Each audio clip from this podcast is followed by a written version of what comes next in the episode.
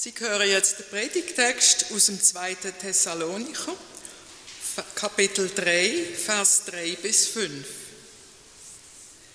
Der Herr ist treu, er wird euch stärken und vor dem Bösen bewahren. Wir haben aber das Vertrauen zu euch in dem Herrn, dass ihr tut und tun werdet, was wir gebieten. Der Herr aber richte eure Herzen auf die Liebe Gottes und auf das Warten auf Christus. Liebe Gemeinde, stellen Sie sich folgende Situation vor. An einer Bushaltestelle stehen zwei, zwei Personen und warten auf den Bus. Die eine sieht zufrieden aus, die andere ziemlich hässig. Die eine, die ärgert sich nämlich über irgend, weiß nicht, ein Glassepapierle, das rumfährt, schimpft etwas wegen Abfall.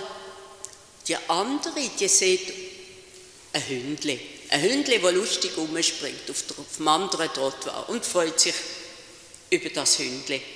Da stehen also zwei Menschen zur gleichen Zeit, am gleichen Ort, in der gleichen Welt. Aber sie sehen nicht das Gleiche. Sie leben innerlich in einer anderen Welt. Es macht nämlich einen großen Unterschied, auf was wir achten, auf was wir unsere Aufmerksamkeit richten. In einem Gebet von David heißt es, lenke das Herz des Volkes auf dich. Ich habe mir denken, schon vor Tausenden von Jahren hat man gewusst, es kommt darauf an, auf was wir achten, auf was wir schauen. Lenke das Herz des Volkes auf dich. Im Psalm 86 steht Bitte, richte mein Herz darauf hin, allein deinen Namen zu ehren. Das ist ein Bitte an Gott, da möge mir helfen, denn wir wissen alle, dass es nicht einfach ist, innerlich so ein Lob zu denken, ein Gebet zu denken. Wir sind so abgelenkt ständig von Reizen, die von außen kommen. Und wenn vom Herz dreht ist, dann ist damit unser ganzes Denken, unser Fühlen, unsere, einfach unsere Dose gemeint. Der Paulus, haben wir gehört, er bittet seine Gemeindeglieder für seine Gemeindeglieder in Thessaloniki. Der Herr aber lenke eure Herzen zur Liebe Gottes und zum Warten auf Christus. Wie ist das denn mit dem Herz, wo, wo muss gelenkt werden? Ich glaube, am einfachsten ist, wenn wir gerade mal bei uns selber anschauen, denn äh, meistens tue ich ja gar nicht bewusst meine Aufmerksamkeit lenken, sondern die wird vor allem allein angezogen von etwas, von einem Reiz, wie die Wissenschaft sagt. Und meine Aufmerksamkeit die springt immer dort an. Zum Beispiel wenn ich auf der Straße laufe, dann sehe ich, oh, da bewegt sich etwas, was ist das? Oder das schmeckt da komisch, versuche ich das auch herauszufinden. Oder ich höre ein paar Wortfetzen und sehe, aha, da haben sich ein paar Leute versammelt, um was geht es da, das will ich doch auch mitkriegen und so weiter. Also, wir können endlos Beispiele aufzählen. Mein Herz wird gelangt aber nicht von mir und nicht von Gott, sondern eben von all diesen Reizen, die von außen auf mich einstürmen und meine Aufmerksamkeit wollen. Es ist wirklich so, wie wenn es die Welt darauf angelegt hätte, mein Interesse zu besetzen. Das ist ja auch einmal eins von der Werbung, wenn man etwas verkaufen will, dann muss mein Begehren wecken. Unzählige grelle, grellbunte Anzeigen, Heftchen, das Schaufenster, Fernsehwerbung, Kinoprogramm, alles buhlt um meine Aufmerksamkeit. Wir können natürlich jetzt sagen, ja nun, das ist halt einfach so, da können wir nicht viel dagegen machen, ähm, aber ich kann ja trotzdem denken, was ich will. Sie kennen ja das Lied, die Gedanken sind frei. Hm, habe schon ein paar Mal gedacht, so einfach ist das nicht. Sie sind erst dann frei, wenn man sich bewusst die Freiheit nimmt. Und im Allgemeinen, im Alltag ist es ja so, dass meine Aufmerksamkeit vom einen zum anderen kommt. Sie verweilt nicht, sie vertieft sich nicht, sie kommt vom einen zum anderen, weil so viele Sachen immer da sind, wo mich locken, wo mich interessieren, wo ganz formelei, äh, wie, wie, wie an einem Höckli mich anziehen. Stellen Sie sich nur vor, das Handy läutet, oder dann habe ich Hunger, oder dann sehe ich, oh, da muss ich jetzt rasch wischen, wer hat denn da den Dreck gemacht? Oder dann läutet es an der Tür. Oder dann sehe ich Zeitung auf dem Tisch liegen, ein risserischer Titel. Was ist denn das? Ständig, ständig bin ich am Umswitchen. Ich habe schon ein paar Mal gedacht, wenn man zu oben dann irgendwie so sich ausgelaugt fühlt, dann muss man sich eigentlich nicht wundern. Und mir kommt auch manchmal die Frage, was habe ich heute eigentlich gemacht? Und die nächste konsequente Frage wäre eigentlich, lebe ich oder wird ich gelebt? Und noch ehrlicher, wer führt mein Leben? Eigentlich mache ich ja nichts anderes als reagieren. Das Herz lenken, bewusst lenken, das ist sozusagen der biblische Keimtipp. Und noch mehr das Herz lenken lassen von Gott. Das Herz braucht Führung. Es wird sonst von überall her angezapft. Und alle, angefangen vom König, beim König David bis zu den Psalmbetter und tausend Jahre später zum Paulus, alle haben schon gewusst, wie schwer wir es dienen mit dem. Und dass wir Hilfe brauchen. Hilfe von Gott. Gott bietet uns den Blick nach innen. Irgendwie werden wir automatisch still, wenn wir hineinschauen. Es herrscht ein anderes Klima, als wenn wir gegen aussen schauen. Und wir spüren irgendwie, da sind wir Gott näher.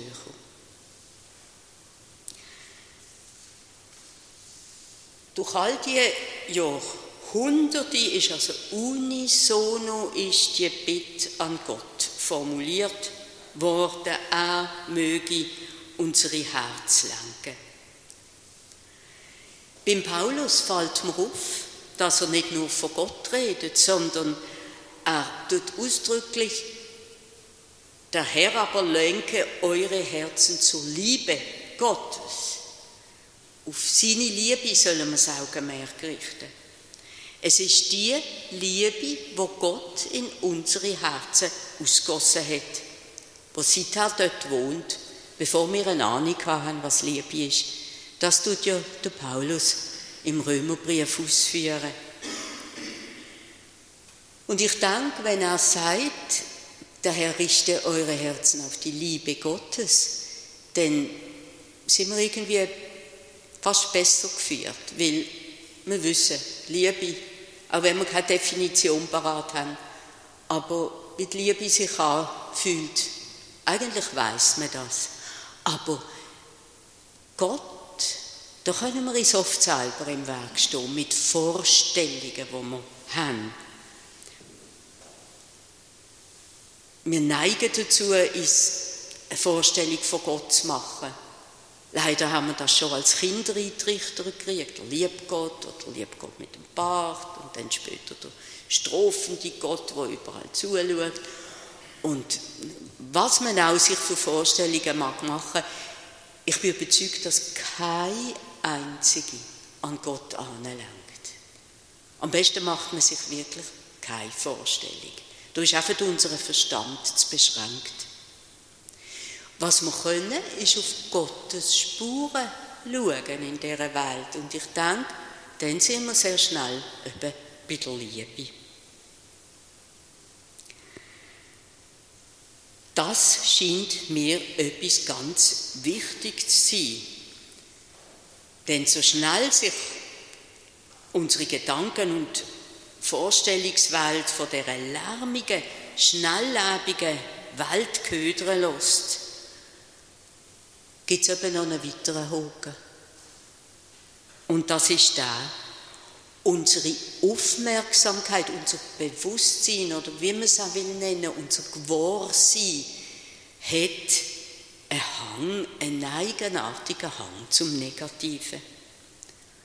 Am Negativen, die wir es förmlich festzeugen und behalten es eben auch viel besser im Gedächtnis als das Positive. Und gerade in unserer heutigen Zeit, in der aktuellen Zeit, wo wir drin leben, findet man ausgesprochen viel Nahrung überall. Viel Nahrung für die Neigung, negativ zu denken, sich schlecht zu fühlen. Ja, ich meine, es ist ja sicher auch verständlich, denn wie soll man überleben in einer Welt, wo so viel Findliches ist, so viel Bedrohliches auch auf uns zukommt, wenn wir nicht informiert sind, wenn wir nicht Fakten sammeln, wenn wir nicht können mitreden wenn wir nicht auch vielleicht sogar eigene Vorkehrungen können treffen Bis zu einem gewissen Grad ist es legitim. Aber trotzdem ist es so, wir wissen ja alle, am Gang der Welt können wir nichts ändern. Wir können die Welt nicht allein schultern. Das müssen wir Gott überlassen. Aber wir wissen andererseits auch, dass wir, wenn wir ständig auf Negatives fixiert haben, wenn wir ständig Angst haben, Angst, was kommt erst der Winter auf uns zu, wir frieren, äh, alle die sind wir sogar von dem Krieg jetzt dann schlussendlich viel näher bedroht und, und das ist etwas, wo unsere persönliche Umgebung vergiftet. Das ist wie eine wabernde Grauschleierwolke, die um uns herum ist und wo alle, wenn auch unbewusst, aber alle spüren.